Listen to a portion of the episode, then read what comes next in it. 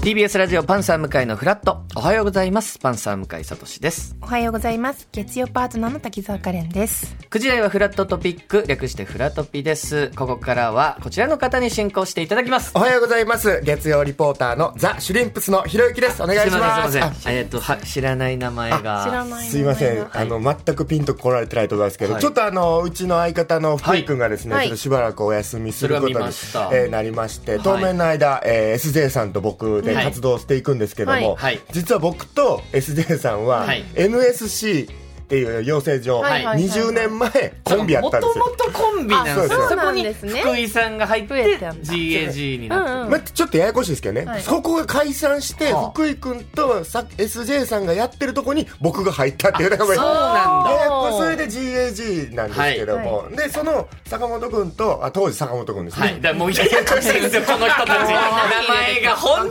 当に、もう解明解明で。大変がすごかっ つたいに新しい名前でその当時、え2人でやってたコンビ名が、はいザ・シュリンプスということで、へーなるほどなるほどまあ、GAG、うんかっこ SJ ひろゆきで活動していきますけども、うんまあザ・シュリンプスとしてなるほど、なるほぐど。らいの気持ちでね当面のそう間ですねやりますのでもう確か大変にですよね言われた通りちょっと形も名前も変わりすぎて確かにもう今自分が何者なのかで、ひろゆきさいっぱい覚えんなきゃい抜きで、はいえー SJ さんと福井さんお二人で M1 挑戦したりもしてますそよね。れでベジポタってあれはいうやベつジポタって名前ですよね。名前でやってて、はいその間僕やることないんで、はい操り手ヤリスっていう名前で僕一人で落語してたりとあーかそうだめちゃできてたもんそうだとりあえず当面お二人でと。えー頑張っていきますので、はいちょっと温かい目で見ていただきたいと思いますけども、えーそれでは前半の企画参りたいと思います、こちら私無名時代から知ってます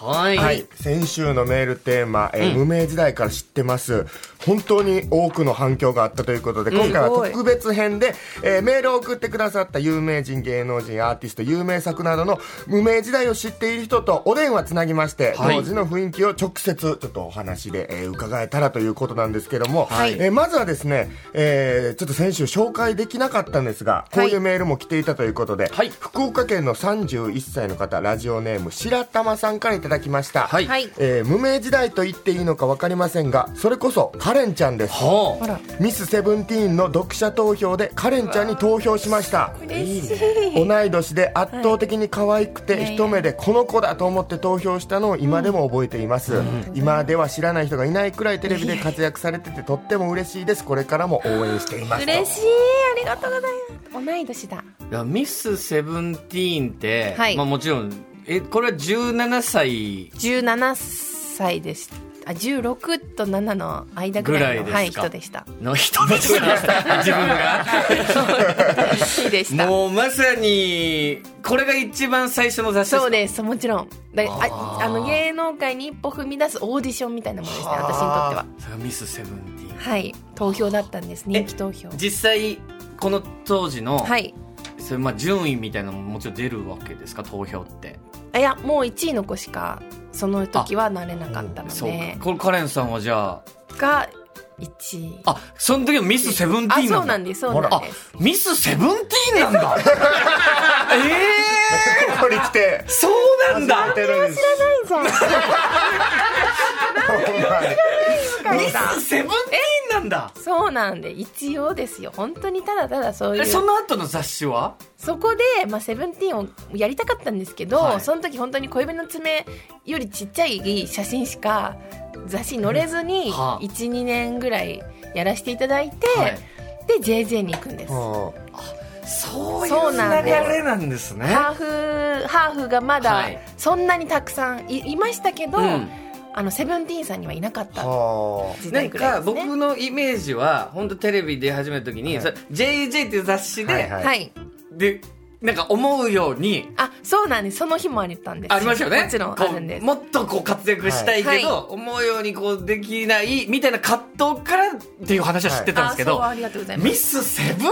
ーンからそ始うまっなてるんんですですねもうねちっちゃい写りしかなさすぎてあんまりセブンティーンやってたって思われてないぐらいなんです本当にあでもミスですかすごらいねミス取ってもなかなかもちろんですバンって大々的に載るっていうのはそこからが難難しいんですしいんだ当時一緒に「セブンティーンにはい掲載されてた方で今もやられてるい方っとぱかいどのミ世代レイさんあ桐谷桐美谷美玲玲さんさんだったり武井絵美さんだったり剛力彩芽ちゃんだったりはいっぱいいますね本当にあ A 倉奈々さんがもう一番その時のトップあへえすごいいかつ雑誌ですね黄金世代すごいで一個私のあの1年後が広瀬アリスちゃんとおいかのもうほんとすごい時ジ代ャンプでいう「スラムダンクドラゴンボール」有そうだ楽そ書のみたいなこ時期とですですからね全部が連載してた時期のみんなすごい大政彩さんもいましたあそうですかでもそのセブンティーンの投票投票だったんです最後が本当にそれをやっ無理だとて思くっれててたたのに人ってすごいですねまたねこの方今お電話お時間的に出れないということでちょっと直接はお話しおしてみ礼はた言えかっないけどたんですけどありがとうございますと伝えたいですいやすそごいすごいの方にというわけで、えーお電話、えーはいつながってできる方はいお一人目の方とお話ししていただきたいと思います、もしもしもしもし。はい、もしもしおはようございますおはようございおます。はようございますえーではお名前教えていただけますでしょうかはい、ラジオネーム第三次のヒロインと申しま す。大惨事3時の素晴らしいですうまいですねは そうかだからまさにね先週送っていただいたそう方なんですはねい、えーそんな大惨事のヒロインさんが無名時代から知っているのはどなたでしょうかはい、私が無名時代から知っているのはあいみょんです。すごい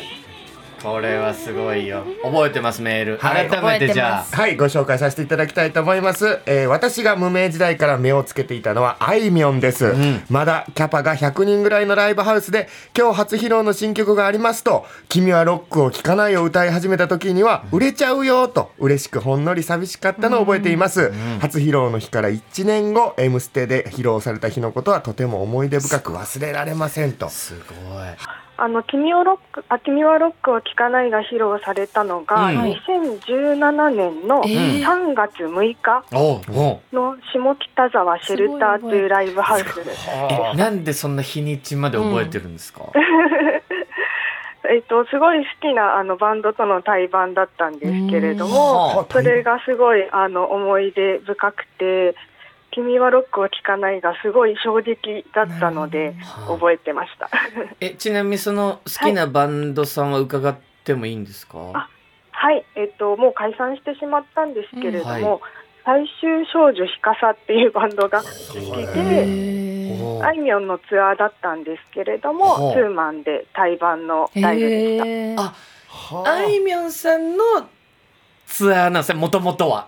そうです。そうかあいみょんさんのツアーです。ゲストそこの、まあ、要はツーマンライブのゲストで自分の好きなバンドが呼ばれていて、すごいそうです、そうです。いい日ですねえじゃあそれまであいみょんさんのことは知らなかったですかいえ、えーと、そもそも前、昔によくライブハウスにか寄っていた時に、んはいあの、好きなバンドと共演することもたくさんありまして、はうん初めてあいみょんをライブハウスで見たのあ、が、はい、 2016年の8月くらい、はあ夏だったのを覚えているのへで、ーその前の年の夏だったと思います。それも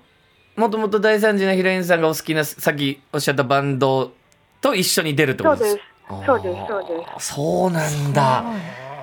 えやっぱ初めて見た時に、あなんか素敵だなとかあいい曲だなっていうのはもちろん、そうですね。えっ、と、YouTube でライブで見る前からあいみょんは聞いてたんですけれども、うんでライブハウスで聞いて、うんあの素敵だなと思ってて、うんでも特にその「君はロックを聴かない」はすごいいい歌ですねあの自分に響いたというか、うん本当にいい曲で、うんうんうんわーって思ったのを 覚えてます。だってキャパ100人ぐらいはっいて、信じられないそもうかなり近いじゃないですか、うんそうですねそれやっぱ100人はパンパンではありますよねもちろんねもちろんはい、うんうんう、うんんごめんなさい私ちょっとこのメール持ってしまったことに後で気づきあまれし何でて すか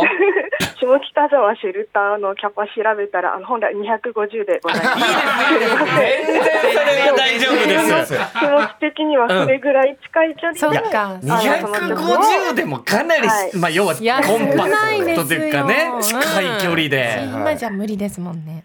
え実際になんかお話とかできるんですか直接、うんそうですね対バンで出演している時とかはその他のバンドを見にあのあいみょんご本人がもうフロアに来ていたりするのはであはあは私はあまりちょっとあの声はかけられないタイプなんですけれども、うんはいあいらっしゃるなっていうふうにこうちらちら見ちゃったりする時もありましあたす。ごいな貴重な日もだったなうその1年後には「それも早い M ステ」になってるんですね、そうなんですあのそこの1年がもう本当にあっという間うんでしたねはあ、えあいみょんさんのドガーンってブレイクのきっかけがやっぱ「君はロックを聴かない」になるそんういでうすこかとね。みたいですよ一応あの資料をいただいてるんですけども、うんはいえー2017年8月に発売されました「君はロックを聴かない」うんは、ラジオパワープレイヘビーローテーション獲得数の記録を4年3ヶ月ぶりに更新はあ全国 AMFM ラジオ局計42局で8月のパワープレイヘビーローテーションを獲得したということで、だからラジオ関係者音楽に精通する方たちがこの曲いいぞって皆さん思ったからということですねそうねやっぱこのラジオで広がっていくって側面もあったってことといなうんことでですすかね。ただね。でも2017年の8月に CD リリーはいスされる前に、んだからライブでしか聴けない時期に、んえー大惨事のヒロインさんは聴いていたということですから。おーいいなあ、はい貴重ね貴重本な人です当に貴重。うんそうか大惨事のヒロインさん今もやっぱ音楽はお好きなんですかはい大好きです。なんか推しているアーティストみたいな方いらっしゃるんですか、えーっと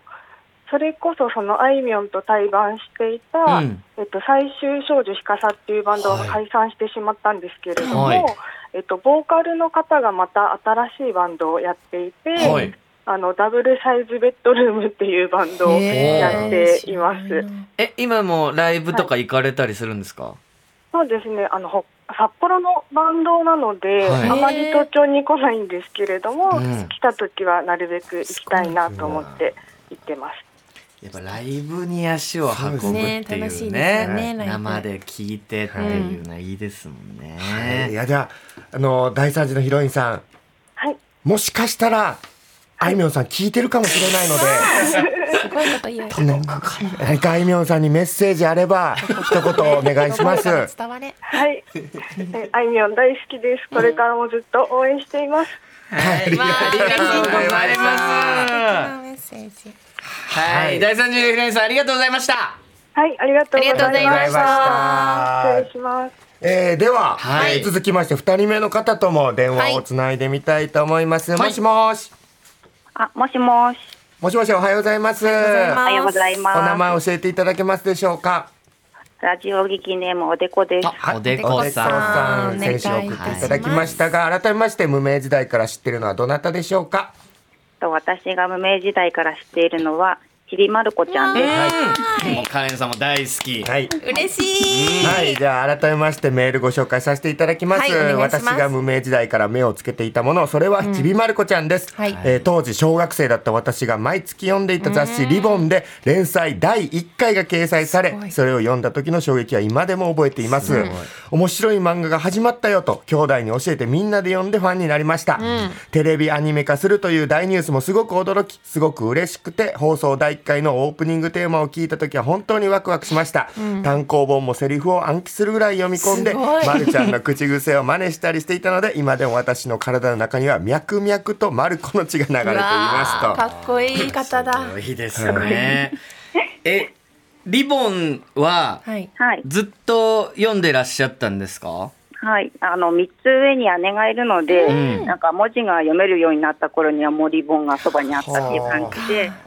ちびまる子ちゃんを読み始めたっていうか始まったのも私が小学校2年生の時でした。はえじゃあちょうど同い年でしかもお姉様も同はいい、そうで年ですす。三つよね上にそうですよね、まるちゃんも姉ちゃんがいるのそうで。まかるちゃんって小学校二年生。三あ年小生学3年生のですね。あそうでかお姉ちゃんが六年生そうです。そうですなのでちょうど家族関係も似てるなるほそうど。ですね。もうそう第一回目を覚えてるんですか？その衝撃って。あのそうですね、衝撃と言いますか、そのカレンさんも言ってたんですけど、わあ面白いってこうなんかすごい衝撃を受けるんじゃなくて、うんなんか読んでるとすごいじわじわとそうなんですよね面白みがこうスルメのようにこう染みてくるっていうか、あそうそうそうそうなんか何回も読んでるとなんかいつの間にか虜になっているっていう感覚で、うんすごい次の号が出るまですごい繰り返し何回も読んだのを覚えてます。素敵第1話目ってどんなお話なん第です1か話目は、あいと夏休みに入る前の日の学校からの下校のお話で、なんかえちまを持って帰るやつだ計画性のある子はみんな身軽な格好で帰ってるのに、まるちゃんはあの全然順番に持って帰らなかったかあらー荷物がパンパンで、はいあのへちまの伸びきったやつを抱えて帰るんですけどそうだ思い出してきたそそうので旅し行た途中ねにあるいろいろなことが書かれてました。らしいですね。で、その下校途中に、う同じように荷物を引きずるお姉ちゃんと会って、血は争えないみたいなシーンがあったんですけども、はいこちら2015年にリメイクされた時は、計画性があり身軽に下校するお姉ちゃんというキャラ編があったの。えそっちを知ってる気がする だから当時は、計画性のないお姉ちゃん、まる子と似たもの、兄弟という設定やったのが、はい。まあ変わってたりとアかニメそうです化よねの時にはそのままだったの90年の一発目のアニメ化の時はそのまま計画性のないお姉ちゃんだったんですがリメイクの時には何か変わったと、確かにお姉ちゃんの性格徐々に変変わってますよねそうなんですか。そっちは知らなかったです。私そうですは。今やもうしっかり者ですもそんうねねなんとなくそんなイメージですもんねはあいやでも確かにな面んか白いこれを見てじわじわ面白いって思ったうん方すはごい当時ではいっぱいいるからどんどん今人気になっていってそうでてすで,、ねはいも連す載時代ごいから1話目からリアルタイムで終えてるってこそうめっすごいちゃですね羨ましいです、ねえ、はいそっからもうずっとじゃあおでこさんはうんちびまる子ちゃん、い今もお好きですかあ、今も好きですけど、でもやっぱり中学生ぐらいになってからは一回漫画からもアニメからも離れてしまったんですけうど。んなんかあの子育てが終わってふとなんか時間ができた時に漫画とかまた読み始めたんですけど、はういんその時にやっぱりちびまる子ちゃんを思い出してあの時すごいハマったなと思って、うん読もうかなって思った時にあのさくらももこさんが亡くなってしまってあーなんはかいすごく悲しくってあのなんでしょう極闇代わりにじゃないですけど、うんもう一回あの単行本を一回で集めようと思って、うかん買い集めてまた読み始めたんですけど、あそれがすごいまたやっぱりその当時の気持ちも思い出して、うん面白いなって改めて思っています。そうですよねーカレンさんは好きな話ってあるんですか、ちびまる子ちゃんの中いっでぱいあるの私はあのーバーゲンにデパートのバーゲンに行くっていう話がめちゃくちゃ好きで、えっと、すみれさんとさきこさんとちいまる子さんで3人おおで友達あ家族 のお母さんのことすみれさんって呼んでるんですすねみれさんお母さんとお姉さんとい はいはいちいまる子さん3人でバーゲンのセールに行って、普段は買ってもらえないのにお母さんが「何でももう買いなさいセールなんだから」って言って、はいまる子さんがそのくるくるドライヤーを買うんですねほう。でそのくるくるドライヤーがあの、咲子さんも欲しいって最初言ってて、じゃあ明日私も使わせてって言って、うん2人が買うんですけどそのくるくるドライヤーがとんでもないあの全然いらないものだったっていう次の日に気づく話なんですけど。あでもこんな言っちゃって大丈夫ですかねネタバレ だけどちびまる子ちゃんのネタバレ多分だいいやいやネタバレしてても多分面白いんで面白いんですよ、なので私はなんかこのお母さんがいつも何も買ってくれないお母様が買ってくれるっていうあの3人の景色がすごく好きで一番好きです好き面白いでもやっぱちょっとちびまる子ちゃんってもうギャグセンスっていうとあれですけど、やっぱさくらももこさん自身の目線とか、見えるものがね、角度とかがすごいやっぱ面白いですもんね。だからエッセイとかも読んでらっしゃるんですかさくらももこさんの。はい、エッセイもその当時出た当時ではなくてやっぱ後半になってっていうか、後で読み始めたんですけど、うんそうです最近も読んでて「あの桜日和」っていうのを読んだんですけれども、なんかお世話になった編集者さんっていうかはい出版社の方にお礼を伝えるために、なんか全然誕生日でも何でもないのにその人を称える会っていうのを桜と開 いて桜桃子さんがその脚本を書いた劇なんかもしたり、うんなんかパレードをしたりプレゼントしてすごいこうお祭り騒ぎをするっていうでその人はすごい戸惑っているっていうすごく面白い会があってなんかその桜桃子さんの日常のその楽しみ方みたいなのとか、その面白いと思う視点とかがやっぱり面白いなってエッセイを読んでいても思いま文す字。かけるの本当すごい。うやっんぱ、おじいちゃんまあ、うん。桜ももこさんちびまる子ちゃんの世界の家族ってまあもちろんご自分の家族の延長もあるでしょうし全然違う、うん。でむしろ本人の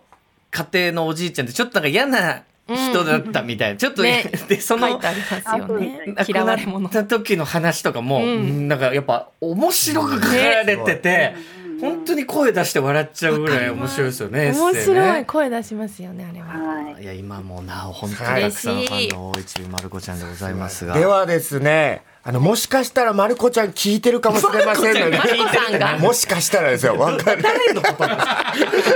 聞いてるかもしれませんの確でか、にちーまる子ちゃんの好きなところなど、まるちゃんへの思い、一言いただけますでしょうか。はい